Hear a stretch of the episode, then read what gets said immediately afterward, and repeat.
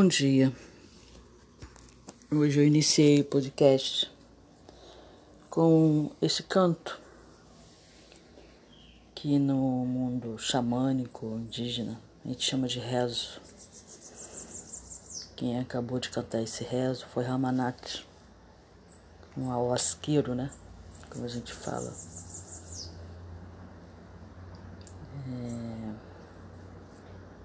Não sei se vocês estão ouvindo ainda o canto, mas esse canto do pássaro é daqui do quintal. É... Eu tô falando um pouco mais baixo, acho, porque eu tô passando por um momento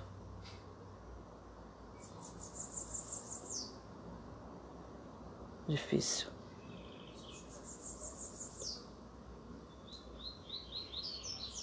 Não necessariamente eu,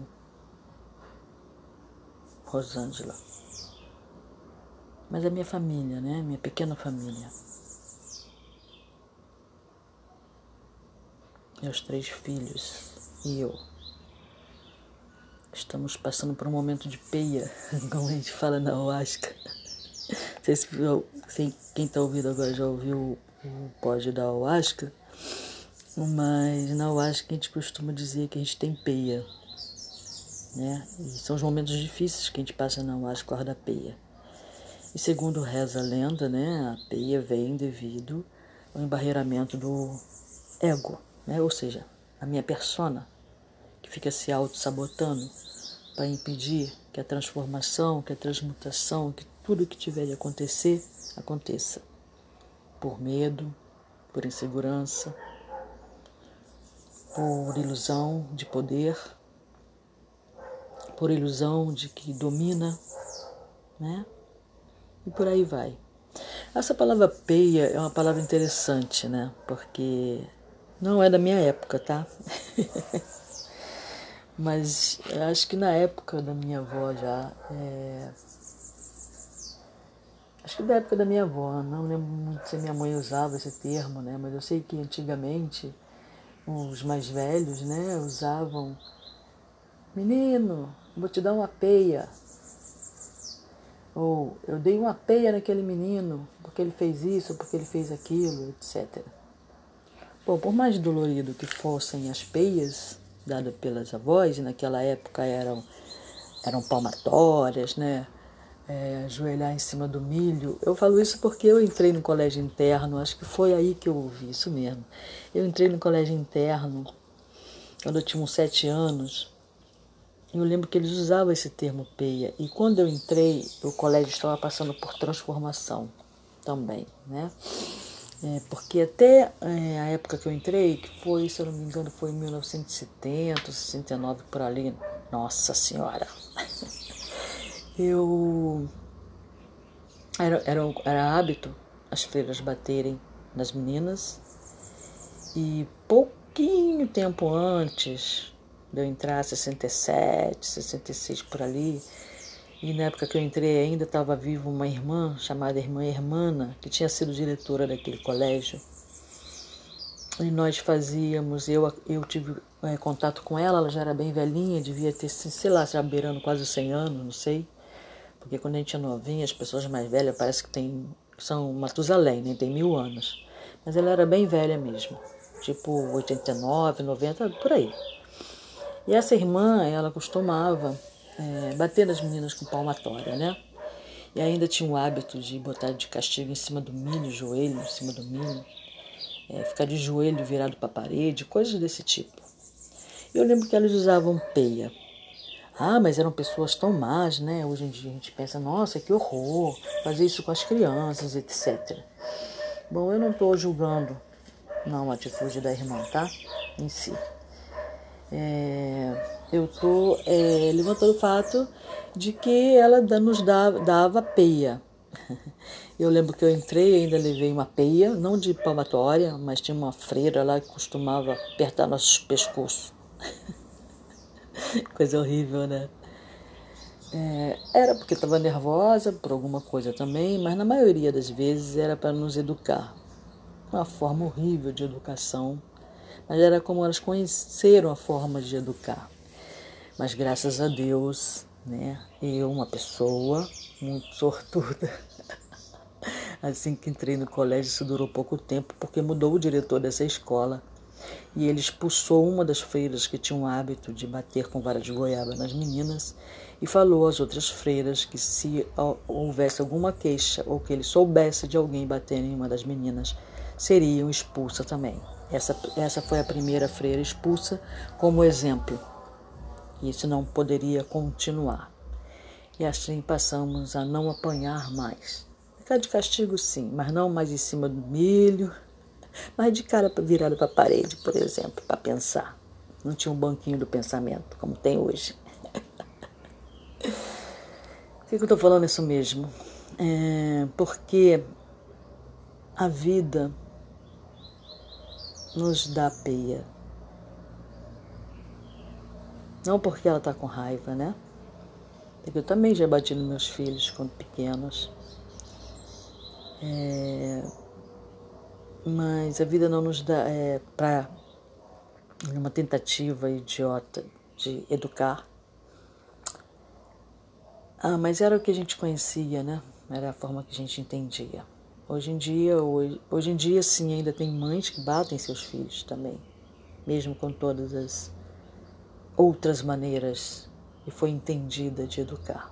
Mas isso é problema de cada um, é uma questão de cada um. Não cabe a mim julgar. O que cabe é que nossa família, nossa pequena família está passando por uma peia. Eu estou rindo, mas meu corpo está todo dolorido, de estresse. Mas estou aqui, fazendo a minha oração, fazendo meu rezo no cachimbo. Eu vou compartilhar com vocês também este momento, né? A gente só compartilha as coisas boas, como se a vida de todo mundo fosse uma maravilha. Sei que muitos, se não todos, estão ouvindo neste momento, estão passando por seus momentos de peia.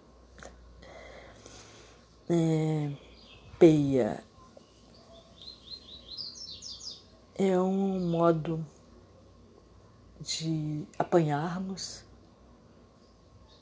para crescer na coragem e na força. Essa é uma contradição, né? Mas a vida ela, ela age dessa forma para que a gente conheça a nossa própria força também. Né? A gente pede o apoio espiritual neste momento, como eu estou fazendo aqui com o meu cachimbo sagrado, fazendo os meus rezos.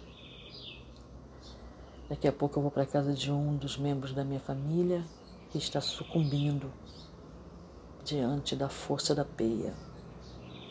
Mas essa pessoa a quem eu vou ajudar neste momento é uma pessoa forte, poderosa, só que no momento ela está se sentindo fraca, sem força, sem esperança. E quando a gente olha para frente e só vê escuridão, não vê aquela lamparina no fim do túnel, sabe?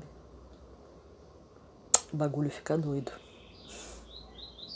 para entrar em depressão e afundar nessa escuridão, a gente pode se perder e demorar muito para encontrar o caminho, para encontrar aquela luz no fim do túnel. Então eu vou lá estender a mão a essa minha querida pessoa para que ela encontre a luz novamente no fim do túnel. Eu tô com a minha lamparina, tal qual o ermitão. Já viram aquela imagem do ermitão? Com uma lamparina na mão. É o que eu vou levar para lá. E minha força também tá um pouco mais fraca porque é um momento difícil. Neste momento a gente tem que ter, tem que pedir muito pela nossa lucidez, né? Não podemos deixar o ego tomar conta e bagunçar tudo. Porque o ego está sempre se auto-sabotando, né? ele não entende que ele está se auto-sabotando quando ele luta para se manter, entre aspas, no poder que ele acha que tem. Né? É, isso é interessante, né? Essa história do id, do ego, porque essa, essa pessoa, essa persona que eu auto-intitulei de The Rose, cujo nome de nascimento é Rosângela, está sempre querendo, está sempre querendo dominar, interferir em tudo. cada um de nós, quatro nessa família, estamos processando o que está acontecendo de formas diferentes.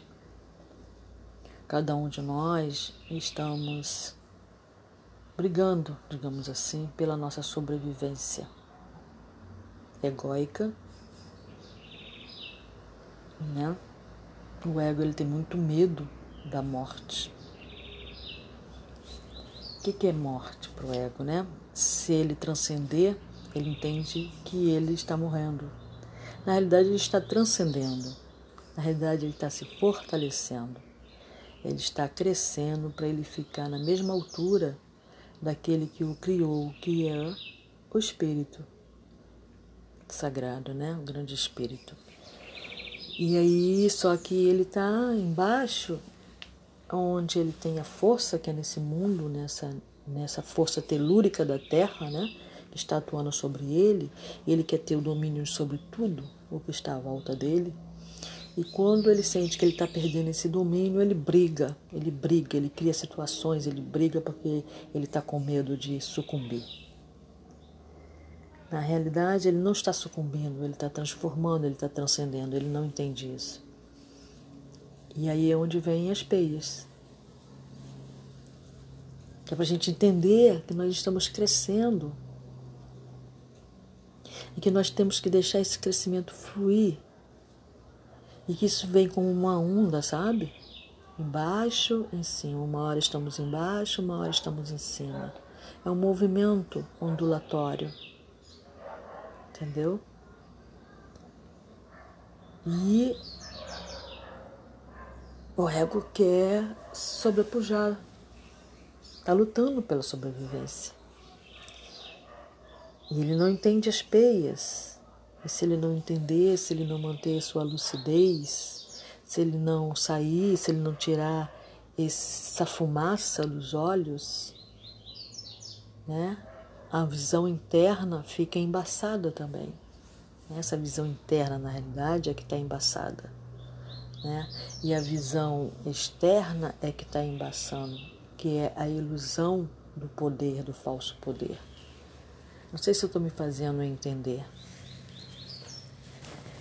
eu é, estou, através dos meus rezos, tentando manter a minha lucidez.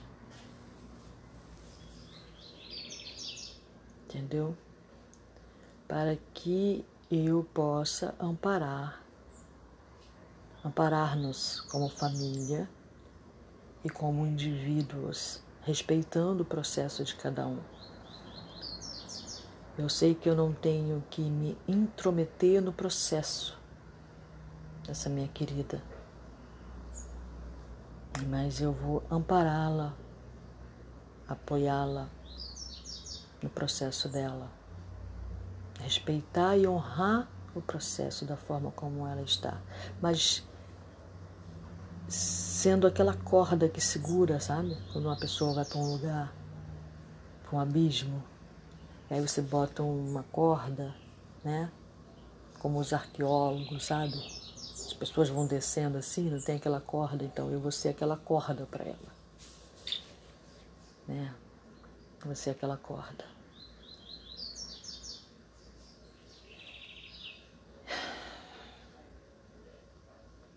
Se é fácil? Não. Porque para eu ser uma corda eu tenho que me fortalecer muito. Né? Porque não dá para ser uma cordinha frágil que arrebenta à toa. Tem que ser uma corda forte que segure o rojão e segure as turbulências e que não deixe o outro cair. É uma pretensão muito forte. Sozinha, não, não consigo fazer sem condições. Só consigo fazer isso com a ajuda da espiritualidade. É, porque mesmo as peias, nos momentos de peias, nós temos que lembrar que nós não estamos sozinhos. Quando eu for lá na casa dessa pessoa hoje, com certeza eu não vou sozinha. Eu só vou ali, eu sou do duelo mais fraco. e eu estando ali, eu vou levar toda a minha o meu o meu como é que se fala? Meu exército. Eu vou levando comigo todo o meu exército. Que vai se juntar ao exército dela, e vai se juntar ao exército do filho dela que está lá. E juntos vamos sair desse lugar em que nós não precisamos entrar. Né? Eu costumo dizer para algumas pessoas que eu sou uma leitora, né? Como é o título do meu podcast, uma buscadora. Uma buscadora, ela tem que ser uma leitora, né? Eu sou uma leitora. Eu tenho uma enciclopédia na minha mente. Eu tenho uma biblioteca, enciclopédia não melhor, uma biblioteca na minha mente. Mas eu costumo dizer que agora, agora, hoje só não, de um momento de um, um tempo para cá, antes mesmo de eu começar a consagrar o Asca, eu já tinha na minha mente que agora está no meu momento de ação, né? está no meu momento de começar a agir diferente do que eu agiria. Por que, que eu estou falando isto? Em outros tempos, quando essa pessoa estivesse passando por depressão, eu perderia a paciência, porque lidar com pessoas deprimidas é, não é fácil. Não é fácil, não é fácil mesmo. E eu perderia a paciência facilmente. E... Ah, pô, sabe? Tipo isso. É, eu já fui considerada uma pessoa bastante fria. por pessoas que convivem comigo uma vez, eu, elas me falaram uma frase, duas pessoas, que ficou na minha mente e de vez em quando ainda volta essa frase na minha mente, porque eu sou muito de frases, sabe? Elas falaram que eu era, uma, que eu sou, que eu, eu estava, né? Uma pessoa fria e calculista. É, eu mudei aí o termo sou para estar. Vamos enganjar aí um pouquinho nisso aí. Ser e estar. Uma outra frase que eu costumava dizer também é que eu não sou, eu estou. Uma vez que eu sou um ser incompleto, uma vez que eu sou um ser em evolução, eu ainda não sou nada, porque eu ainda estou me tornando. Né? Então, eu estive num momento em que Ser fria e calculista era um meio de sobrevivência. Né? Agora eu estou em outro momento. Eu hoje vou lá doar-me para esta pessoa, doar meu tempo, doar meu carinho, doar meu amor, doar minha atenção, doar meu trabalho. Coisas que, creio que há pouco tempo, diria que não muito distante, isso seria inviável. Né? E voltando ao assunto lá que eu acabei não, não concluindo, porque eu vou por muitas vertentes, né? é... Ai, acabei indo por uma vertente, agora não estou. É, minhas ideias estão um pouco não estou muito concatenada hoje também, porque é difícil, né? Passar por essa situação. Mas, como eu falei, eu estou aqui com meu cachimbo, com meus rezos, com a minha fé, com meu amor por mim e por essa minha filha. Que é uma guerreira. Que é uma guerreira. Só está enfrentando seus demônios. Eu vou ajudá-la nessa batalha. Como uma guerreira. Ah, voltei, voltou o pensamento. Voltou o que eu estava falando. É que o que eu entendi, que me falaram aqui na minha mente. Às vezes eu falo me falar, as pessoas ficam confusas, né? Que eu uso o termo falar. Ué, falou com você assim? Como você está falando aqui no podcast, por exemplo? Não. São vozes interiores, digamos assim. Costumo falar que eles falam comigo telepaticamente. É, que agora eu entendi que não é mais um momento só de acumular conhecimentos, né? É um momento de ativar esse, esse conhecimento e passar a praticá-lo. Olha, eu vou dizer uma coisa para vocês, viu? Nossa! Nossa! Como é difícil! Como é difícil viver a palavra.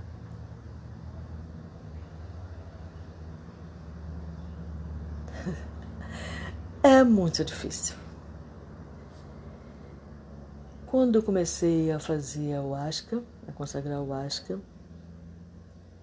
isso parece que exacerbou. Passei por situações estranhas, difíceis mesmo, com pessoas da minha família, com pessoas que eu amo, e que eu tive que transcender a raiva para o amor incondicional. Situações em que em outros tempos eu teria agido de uma determinada forma e que esta forma já não cabia mais. Mas ao mesmo tempo aquela forma antiga estava se querendo fazer presente e a nova forma também. Nossa, que peia! ai, ai. Foi logo depois da minha primeira consagração. Eu passei por situação assim que eu entrei num buraco profundo e tive que sair de lá no mesmo dia, sabe? Tive que entender que a reação tinha que ser diferente, que a coisa tinha que correr de outra forma. Nossa, e o ego brigando, e o ego brigando, lutando. Nossa, foi muito difícil, mas eu consegui. Dois dias depois. Dois dias depois. É... Passado algum tempo, creio eu que foi na. Deixa eu ver aqui, primeira, segunda, terceira. Acho que foi na minha quarta consagração, eu não tenho certeza. Foi na terceira, depois da terceira. Acho que foi de, depois da terceira consagração né? Um dos meus queridos se desentendeu comigo, a meu ver, a troco de nada, assim, não foi nada muito grave que precisava dele ter sido tão agressivo nas palavras. E eu teria em outros tempos sido agressiva de, agressiva de volta, mas eu não fui. Eu fiquei em silêncio, mas levei as palavras para o meu coração Fiquei muito triste. Não respondi, mas fiquei muito magoado, muito triste na hora. Passado algum tempo, essa pessoa veio e me pediu desculpa. E eu, entre aspas, falei que desculpava. Ah, não desculpei não. Ainda estava muito magoado, fazia algumas horinhas só que isso tinha acontecido. Ainda estava sentindo muita mágoa pelas palavras, ainda estava sentindo o efeito né, da energia que veio através das palavras. Eu absorvi essa energia. Eu estava muito triste. Eu falei que tá, tá, tá bom, tudo bem. Mas não estava tudo bem. E eu tinha consagrado ao Asca uns, fazia uns dois dias. Dois dias e meio por aí. E eu estava é, má de saúde, minha saúde não estava boa nesse dia. Estava até com suspeito de estar com Covid, mas não estava não. E minha saúde não estava boa também. Eu estava. Aí o que aconteceu? De madrugada, de manhã, madrugada não, de manhã, de manhã eu acordei como se eu estivesse tendo convulsão, sabe? Meu corpo batia no colchão, igual uma perereca, minhoca, sei lá, uma, uma que tem muito aqui no meu quintal, é uma minhoca, sabe? Minhoca, ela fica pulando assim, tem uns minhocão aqui, e ela fica pulando, né? Meu corpo, eu amanheci assim, eu acordei assim, eu acordei por causa disso. E aí veio assim na minha mente, vai lá e diz para ele que você o perdoa. E daí eu pulei da cama, em pé, assim. Só que quando eu pulei, quando eu já pulei da cama, eu já pulei chorando, chorando, chorando, chorando muito. E a voz falando: vai lá e diz para ele que você o perdoa. E eu estava sem força para andar.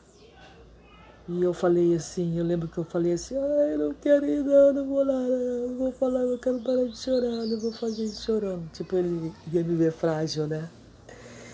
Aí eu fui lá, no outro quarto lá, e falei, aí vim, ele falou, você tá bem? Eu falei, não, eu te perdoo.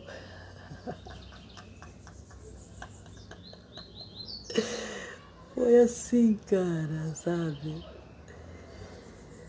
E assim a gente vai vivendo, de aprendizado em aprendizado, de leitura a leitura, de vivência a vivência. E quando eu falei, eu te perdoo naquele momento para ele, eu perdoei de coração, sim. E o livro Espontânea Pressão. Ai, eu acho bom rir. Eu gosto muito de rir.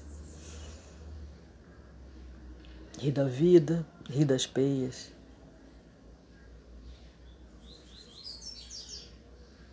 Tá escutando o canto desses pássaros? Muito bom, né? Não sei se vocês estão escutando, vão estar tá escutando. Eu estou falando um pouquinho mais baixo hoje, né? Mas tudo bem. Então, é isso. Daqui a pouco eu vou lá praticar o amor. Que não adianta a gente só ficar falando. É muito bonito, né? Falar, ler frases, parafrasear, postar frases de amor, de alegria, de paz, de luz nesses momentos em que estamos passando agora, é que temos que tornar isto realidade. Sobrepujar o ego, transcender o ego, é difícil, mas nada é impossível. E é um momento como esse, depois um outro momento, depois um outro momento, depois um outro momento. E quando a gente perceber, a gente acendeu uma lamparina que não se apaga. Meu bom dia para vocês. Muito amor. Hoje é um domingo lindo aqui no Rio de Janeiro. Um sol maravilhoso. Tem muitas pessoas na praia brincando, rindo.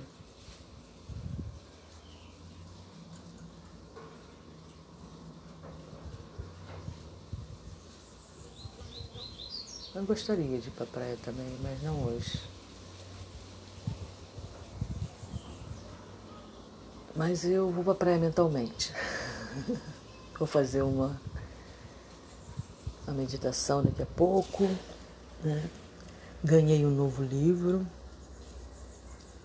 vou adquirir um novo conhecimento ou expandir o conhecimento pelo que eu já li, já é uma coisa mais de expansão, que é sobre Teta Healing. Uma nova amiga que eu fiz me deu o livro de presente. Muito obrigada, querida. E eu vou estudar esse livro. E hoje mesmo eu vou fazer, porque é um livro que tem diretrizes de meditação Hoje mesmo já vou fazer daqui a pouco. Meu bom dia, meu boa tarde, meu boa noite, minha boa semana Que a paz de Jesus, aquela paz que foi enviada pelo Pai, chegue aos nossos corações e às nossas mentes. Arro.